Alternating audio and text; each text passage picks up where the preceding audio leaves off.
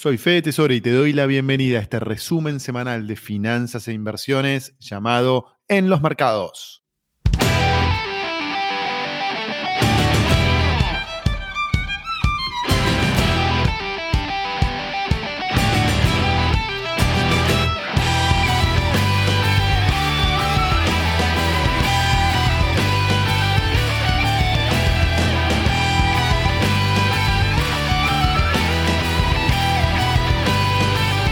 Hola amigos, es un placer estar nuevamente con todos ustedes en este podcast semanal de inversiones, finanzas y economía. Hoy viernes 6 de noviembre, una semana especial porque tuvimos elecciones en Estados Unidos.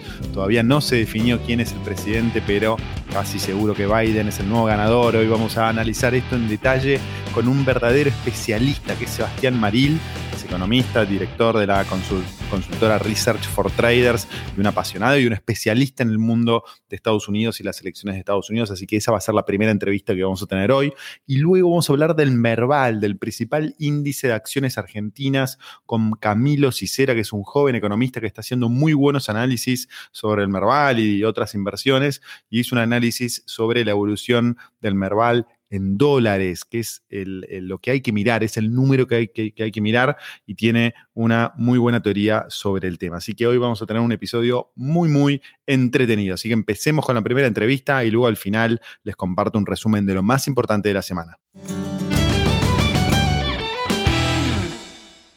Estamos con Sebastián Maril. Sebastián es director de Research for Traders y es un especialista en todo lo que es la elección de Estados Unidos y en Estados Unidos. Sebas, muchas gracias por estar con nosotros nuevamente. Gracias, Federico. ¿Cómo estás vos? Todo muy bien, todo muy bien. Bueno, un placer tenerte.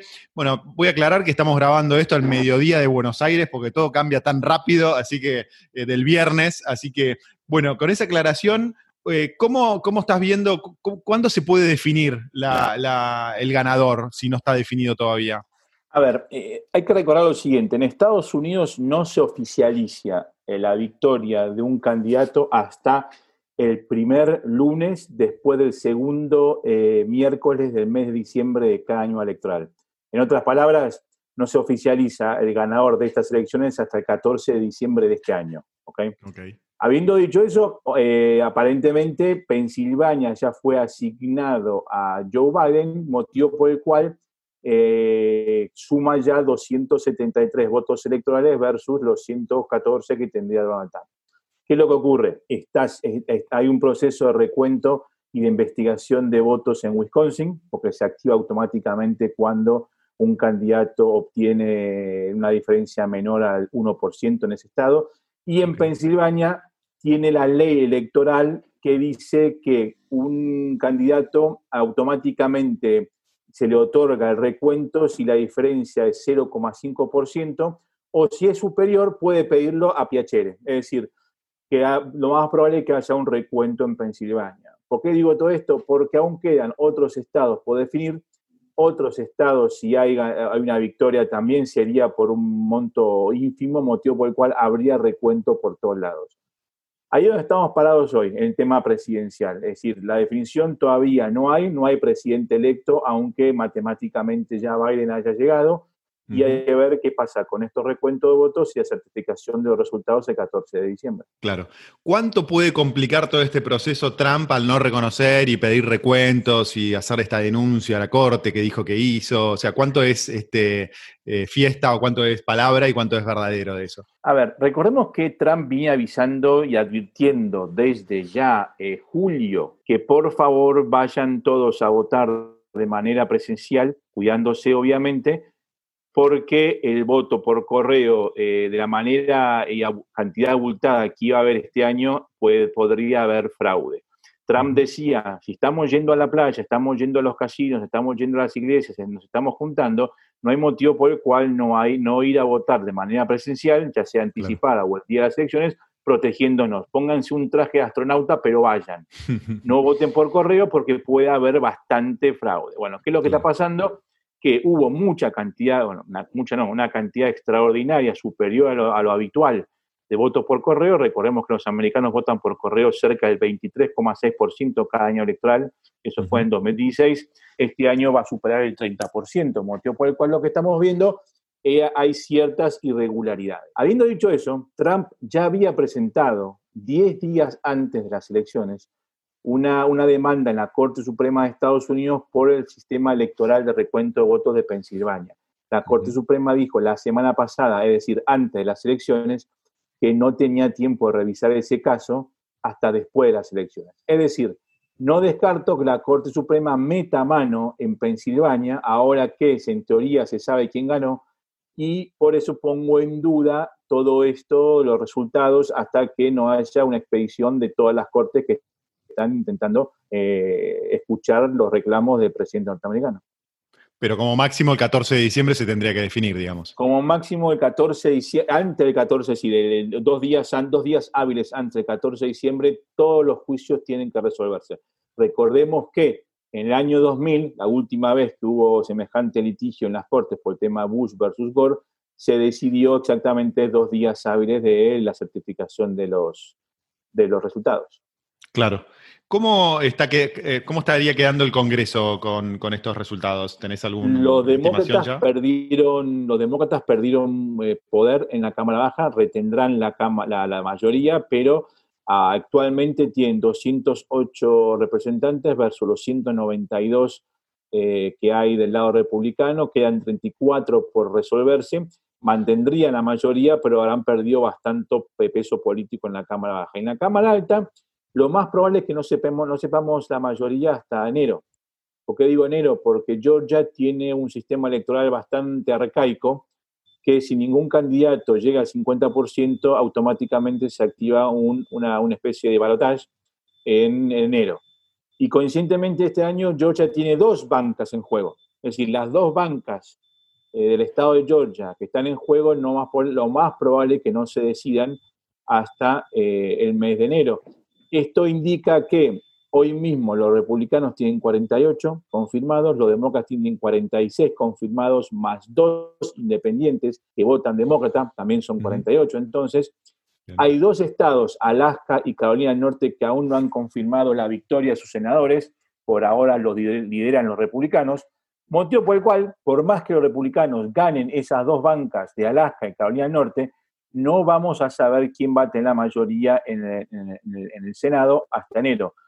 Asumamos que los dos de Georgia van a demócratas, sería 50-50. ¿Quién desempata? El vicepresidente. O sea que ahí tendría, eh, los demócratas tendrían una ventaja también. si se cumple eso. Los republicanos necesitan confirmar, si se cumple la presidencia de Biden, los republicanos necesitan confirmar de estas cuatro bancas que hay, tres. Y recordemos, que las cuatro bancas que están en juego son de candidatos republicanos, motivo por el cual, y en, y en estados republicanos, motivo por el cual deberían confirmarse al menos tres, está por ver. Está muy bien. ¿Hay algo que te sorprendió hasta ahora de esta elección o se está dando todo más o menos como pensabas, que proyectabas? Sorprendió muchísimas cosas, Fede. Eh, primero, la división notable que hay en el electorado norteamericano. Eh, hace cuatro años, Trump ganó por una ínfima diferencia en, cada, en los estados que hoy Biden supuestamente está ganando. Es decir, la diferencia entre la victoria de Trump y la victoria de Biden este año está solamente en un puñado de votos en Pensilvania, en Michigan, en Wisconsin, tal vez ahora también en Nevada. Eso te indica que no solamente Trump sacó más votos popular que en el 2016, también Biden sacó dos votos, más votos popular que en el 2016, lo sacó Hillary. Y la diferencia, la diferencia del voto popular entre un año y otro es exactamente la misma, prácticamente 3,1 millones de votos. ¿Me explico? Es decir, nadie abandonó a Trump y nadie abandonó a Biden en el caso de Hillary Clinton y el Partido Demócrata. ¿Me explico? Claro. Es decir, la, grieta está muy, muy notable en, Estados Unidos. Después hay aspectos demográficos que también llaman la atención, pero si querés después los hablamos. ¿Cómo se explica en todo este mm, escenario de, cierta incertidumbre que la reacción de los mercados eh, haya sido tan buena, ¿no? Bueno, y ahí, y ahí donde yo pongo, pongo en duda que la reacción de los mercados eh, e, sea, sea eh, la apropiada. ¿Por qué te digo esto? Los mercados reaccionaron inicialmente a dos aspectos. Estamos hablando que, que, hoy es viernes, eh, martes, miércoles y jueves subieron. Y hoy aparentemente también están subiendo. Primero reaccionaron a que si gana Biden, van a tener, eh, empecemos por el principio, a los inversores lo que más detestan, y vos sabés muy bien esto, es la incertidumbre. Total. Lo que más desean es algo estable, algo bastante aburrido, porque con, viene con el aburrido, son capaces de tomar decisiones a favor o en contra de las acciones, los bonos y cualquier otro tipo de activos que invierten. Trump lo que les dio fue bastante volatilidad con su guerra con, comercial con el mundo, especialmente con China. Recordemos que cada vez que tiraba un tuit en contra de China, los mercados subían y bajaban de manera exponencial. Lo mismo pasó con el, hipotético enfrentamiento nuclear que tuvo con Corea del Norte. Es decir, Trump otorgó a, Wall Street una volatilidad extrema durante sus cuatro años. Asumen que con Biden esto no va a pasar. El segundo motivo por el cual reaccionó bien el, mercado es por lo que te acabo de decir. Wall Street no quiere sorpresas y el hecho de que en teoría el Senado quede en manos de republicanas impide que los tres poderes estén en manos de un mismo partido. Por lo tanto, no va a haber un atropello institucional pasando cualquier tipo de leyes sin que algún uno de los tres poderes ponga un freno. ¿Me explico? Claro. Hay un cierto equilibrio institucional, digamos. Exactamente. Para mí es equivocado esa reacción porque todavía no se sabe la, la, composición del, Senado y obviamente tampoco se sabe quién va a ser el presidente más allá de que matemáticamente lo haya ganado Biden porque hay mucho litigio dando vuelta. Clarísimo. Y Sebas, la última, ya proyectando el 2021 y suponiendo que, Biden es el, presidente, eh, a nivel económico, ¿Te parece que hay un 2021 con muchos cambios versus lo que fue, fueron los últimos años con la presidencia de Biden o te parece que no cambia tanto? Em, Biden, los demócratas quieren hacer muchos cambios. El problema es que estás en un país que recién intenta recuperarse de una pandemia y no sé si es el mejor momento para instalar, muchos cambios, especialmente económicos, tema de impuestos, tema de cambio de la matriz energética, etcétera, etcétera. Por eso mismo hay que tener cuidado porque los demócratas anunciaron que iban a hacer estos cambios, eh, no sé si se lo van a permitir el Congreso, como acabo de hablar recién, y especialmente no sé si es recomendable implementar semejantes cambios económicos en un momento en el cual la economía necesita un poco de tranquilidad, de recuperación y después cuando esté más sólida de lo que, de lo que viene estando, eh, pueden eh, empezar a implementarlo. Estupendo. O sea que en, ese sentido podemos proyectar cierta continuidad, digamos, de lo que fue los últimos años. Debería haber al menos al principio, en mi opinión, porque el mundo no está para sufrir eh, un cambio de gobierno como el que en teoría va a tener Estados Unidos y que ese gobierno tenga un volantazo en pleno despegue, ¿me explico?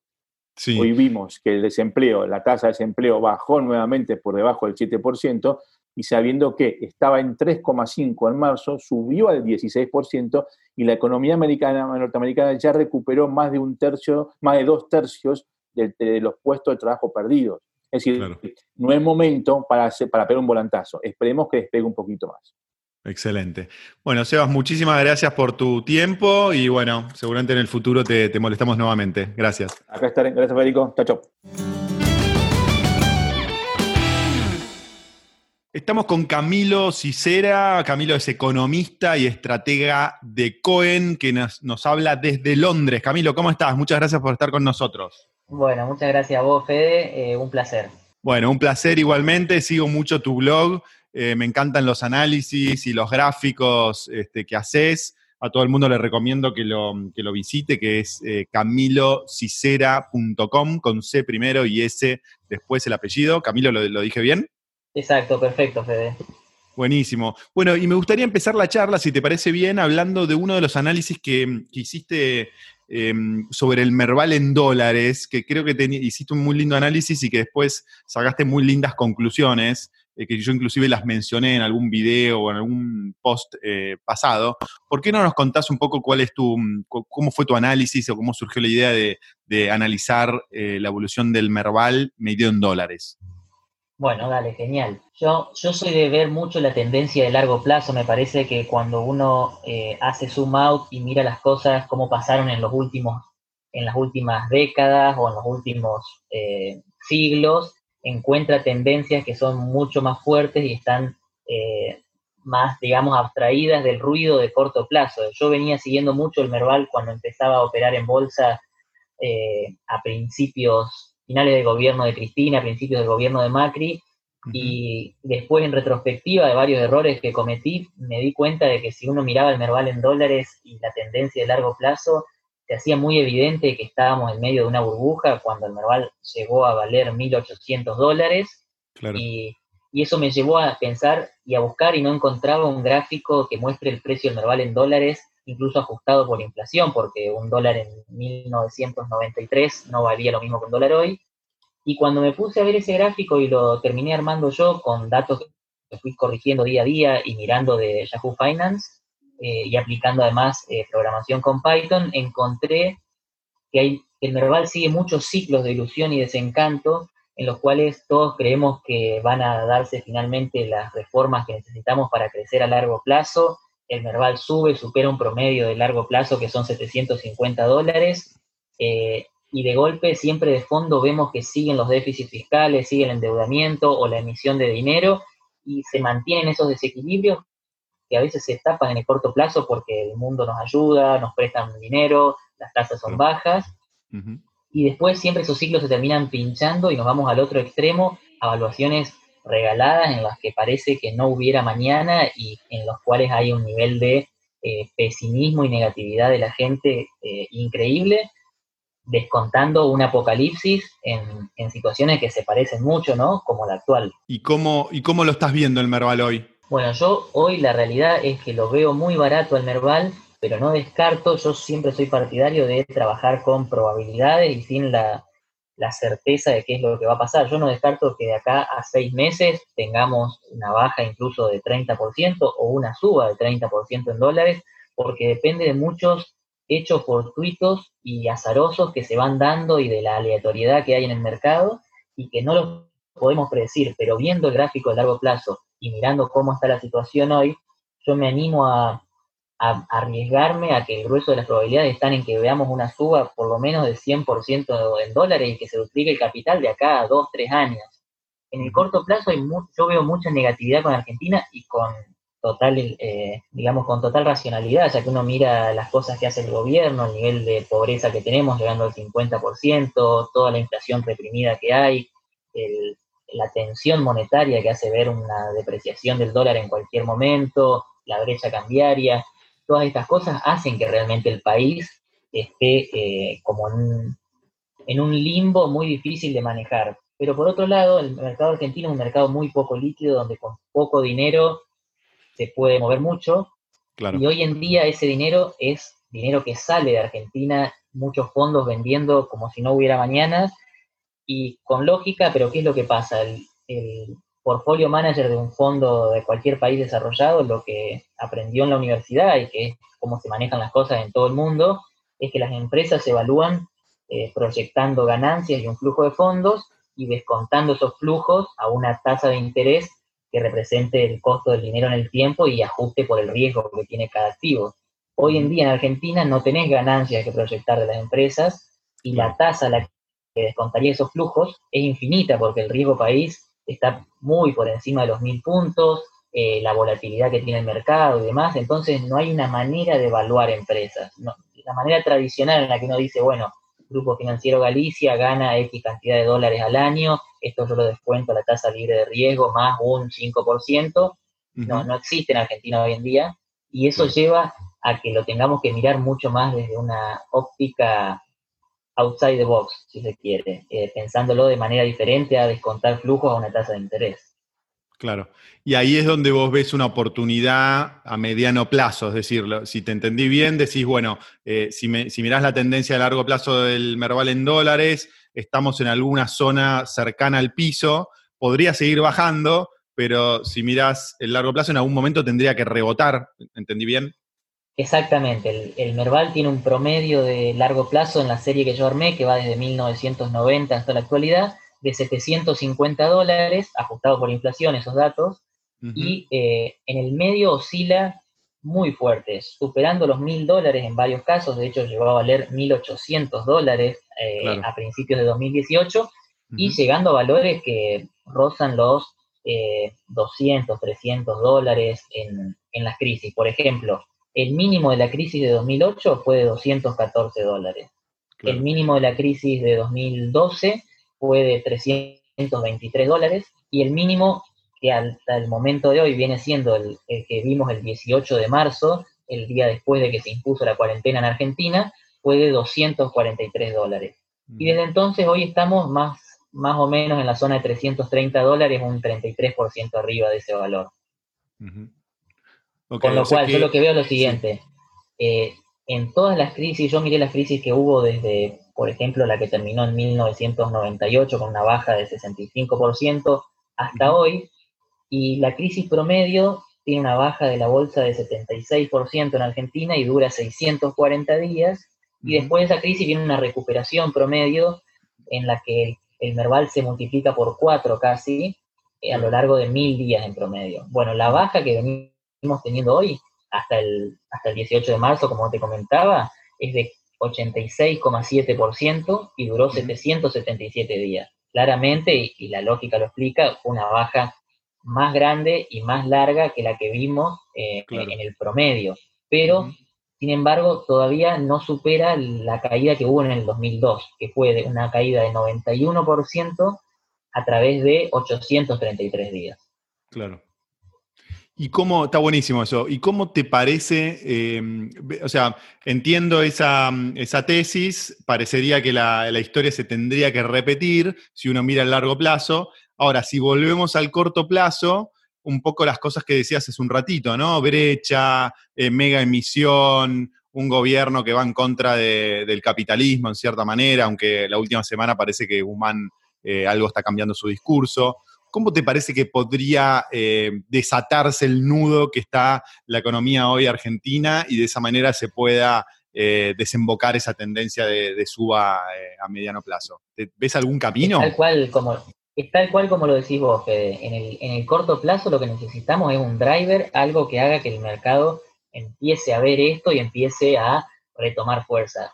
Hoy en día ese driver viene 100% por afuera, donde las tasas están en 0% en Estados Unidos y son negativas en Europa, en Japón, que son los bancos centrales más importantes después de la Fed.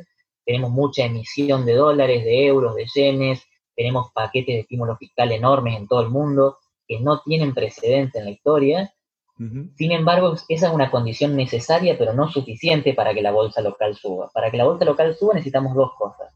Por un lado, un driver interno, que bien podría ser este cambio de humor en el cual Martín Guzmán gana más eh, influencia dentro del, arco político que está gobernando ahora y logra imponer sus ideas, que son un poco más prudentes, pero lentas a la hora de implementarse. Y una segunda cosa que necesitamos es lo que se llama la narrativa, ¿no? Que no solo que suceda lo que nosotros estamos esperando que suceda, sino que el mercado le preste atención y lo vea como algo eh, a lo cual vale la pena eh, destinarle algunos fondos. Necesitamos el flujo de dólares que venga, aunque sea, no, necesitamos un flujo de dólares enorme. Un fondo de inversión pequeño en el mundo desarrollado maneja 5 mil millones de dólares. Aunque decidan destinar un 1% de su capital a una apuesta en acciones argentinas, ya lo van moviendo un poquitito y exactamente, ya te mueve el mercado. Con lo cual, la narrativa yo creo que va a venir una vez que venga el driver. Y el driver interno puede ser desde que se empiecen a dar algunos datos de los llamados brotes verdes o un, leve rebote. Hoy en día no es difícil pensar en un leve rebote simplemente con el relajamiento de la cuarentena. Y esto nos lleva a lo que, a una de las cosas más importantes, que por suerte también depende de afuera, porque todo lo que depende de adentro parece que no estamos logrando hacer el clic. Y es que salga una vacuna para el coronavirus y podamos empezar a combatirlo y a relajar las cuarentenas. Eso por naturaleza va a llevar a un rebote económico.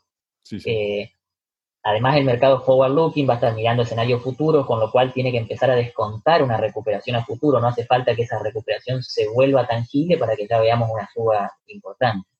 Camilo, y en ese sentido, y, siguiendo con la coyuntura, ¿cómo estás viendo esta última semana, 10 días, donde el dólar bajó en Argentina después de varios meses de irse a las nubes? ¿Te parece que esta tendencia puede ser sostenible o te parece que es algo artificial? Bueno, yo creo que lo, que sí es bueno y, marca un poquito un cambio de humor es esto que te decía de que el gobierno empieza a hablar con el FMI, van a empezar a, dejar trascender algunas noticias que son positivas, como por ejemplo el hecho de que están viendo un poco más de prudencia monetaria y fiscal, son por ahora no dejan de ser comunicados o, anuncios que no pasaron a hechos, pero son algo interesante. Y respecto de la baja del dólar, bueno, en el mercado de, contado con liqui y el dólar bolsa en general, sabemos que esta baja se dio por una intervención fuerte de venta de bonos de organismos oficiales. Eh, todos estamos viendo las pantallas, ¿no? Y vemos las órdenes de venta de tamaños muy grandes en el AL30, por ejemplo, todos los días, sobre todo a la hora del cierre, para marcar una baja. Eh, pero por otro lado también tenemos al gobierno dando algunas señales. Entonces yo me inclino a creer que esta baja de ahora es artificial. Veo que el Banco Central cada tanto, algunos días compra, compra dólares. Hace poco compró 80 millones de dólares, fue la, la compra más importante en varios meses. Pero las reservas siguen bajando en un ritmo promedio de mil millones de dólares por mes. Con lo cual yo la verdad no compro tanto esta idea de que la baja del dólar es genuina pero eso también lo veo como una oportunidad, me parece que es una de las coberturas más atractivas para hacer respecto del que está comprado en acciones esperando que de acá a varios años tenga una, ganancia impresionante. Y esa cobertura hoy en día viene justamente subsidiada por estas, si se quiere, por estas ventas del gobierno. Por ejemplo, una de las coberturas puede ser comprar dólar futuro. El dólar futuro a enero está un poquito por abajo de los 90 pesos. Eh, una, se da una tasa implícita de 58%, y bueno, si el país termina de explotar y, realmente todavía no vimos el mínimo, una de las cosas que van a suceder es que el, dólar, como sucede siempre, se va a ir al carajo. Entonces, me parece que una de las coberturas más interesantes para los que están comprados en acciones apostando a este escenario es la compra de dólares futuros. Buenísimo. Y la última, Camilo, eh, para aquel inversor que dice, bueno, quiero hacer una apuesta a largo plazo en acciones argentinas, ¿hay algún sector, empresa o segmento que te guste más para elegir? ¿O irías al promedio? Bien, eh, primero que nada, algo que lo, tengo que decir, yo, yo creo que, es atractivo la, la, evaluación de ahora del Merval, pero siempre hay que estar bien diversificado y nunca hay que concentrar la inversión de un modo tal que si efectivamente no se da, que complique toda tu cartera. Hoy en día a mí me parece que no es prudente tener más de un 20% de cualquier portfolio de inversión en, acciones, evitando lo que se llama el, el ham country bias, que es el, sesgo del país de origen y es, este sesgo que tiene la gente de invertir un porcentaje desproporcionadamente alto de, sus inversiones en activos de su país. Esto hay que dejarlo de lado y por suerte tenemos un montón de CDRs de mineras de oro de Brasil, de Estados Unidos, eh, tenemos la posibilidad de comprar dólares, ¿no? Eh, para diversificar. Y a la hora de elegir a dónde ir, yo soy más partidario de pensar que, si bien hoy en día todo invita a pensar que el sector energético, que depende de tarifas reguladas, va a ser el más castigado, todo eso está descontado en precios y es imposible saber cuáles van a ser los hechos, eh, como decía, fortuitos y azarosos que van a terminar desencadenando qué sector va a subir más. Así que yo voy más por un promedio, diciendo no podemos saber eh, con qué humor se va a levantar Alberto Fernández o Martín Guzmán y, por dónde van a venir las medidas de estímulo. Seguramente, como, como resulta tradicionalmente, vengan por el lado de la construcción, eso puede favorecer a Lomanera o a Holcim o a Consultatio, pero eh, también los bancos tienen un beta mucho más alto, con lo cual Banco Macro, Banco Francés, Galicia, Patagonia son bancos que, que hay que tener en toda cartera diversificada. Y algo de energética, por si acaso, por si el gobierno termina como anunció hoy, eh, decidiendo no dar tantos subsidios energéticos y por lo tanto corrigiendo tarifas, eh, son sectores que están muy deprimidos de precio y hay empresas como Pampa Energía que han hecho muchos contratos eh, que están dolarizados y que escapan a esta regulación y a este poder de regulación que tiene Camesa. Estupendo. Camilo, mil gracias por tu tiempo, muy interesante la charla y bueno, mucha suerte ahí en Londres y bueno, espero pronto eh, tenerte nuevamente en el podcast. Gracias y un abrazo. Dale. Bueno, Fede, muchas gracias a vos y seguramente vamos a estar de nuevo hablando.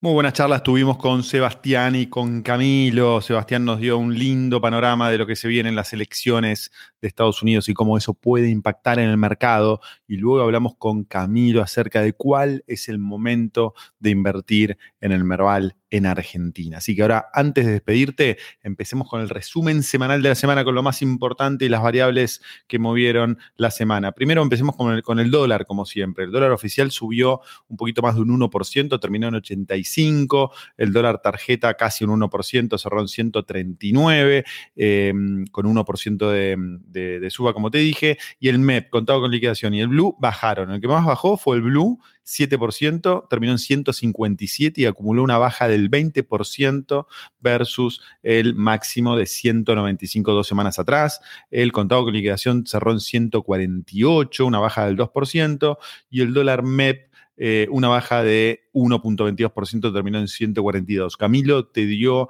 su opinión de si esto es artificial o si esto es sostenible y yo estoy de acuerdo 100% con lo que decía Camilo respecto a esta variable. En este contexto, hubo mucho optimismo en la Argentina durante esta semana. El riesgo país bajó un 6%, terminó en 1.391 y el Merval subió, terminó en 48.460 eh, puntos con una suba del 6.7%. Vamos a ver si este optimismo eh, se puede mantener en el tiempo o es solo un veranito, pero lo concreto es que el gobierno de Alberto Fernández con su ministro de Economía Martín Guzmán cambiaron el discurso, se volvieron de repente un poco más racionales. Esto no quiere decir que no haya un montón de problemas por resolver, hay muchos problemas por resolver, pero hace dos semanas atrás te desconocían los problemas directamente. Ahora por lo menos parece que hay cierta racionalidad. Así que bueno, esperemos que dure eso.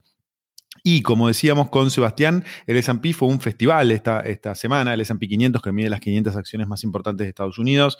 El índice terminó en 3.500 puntos, una suba del 7%, subió toda la semana, solo bajó el viernes un poquito, así que fue una muy buena semana para las acciones norteamericanas. La onza de oro, después de muchas semanas de estar eh, por debajo de 1.900 dólares, subió a 1.951, casi 4% de suba en la semana, y el Bitcoin se disparó. Eh, eh, llegó a estar más de 15.500 dólares y eh, cerró esta semana en 15.430 puntos, una suba del 14%, y esta es la tercera semana consecutiva de suba. Fíjate que hace tres semanas estaba en 10.526 y en eh, cuatro semanas, o cinco semanas mejor dicho, te subió 5.000 dólares, una suba de 50% en un poquito más de un mes, impresionante.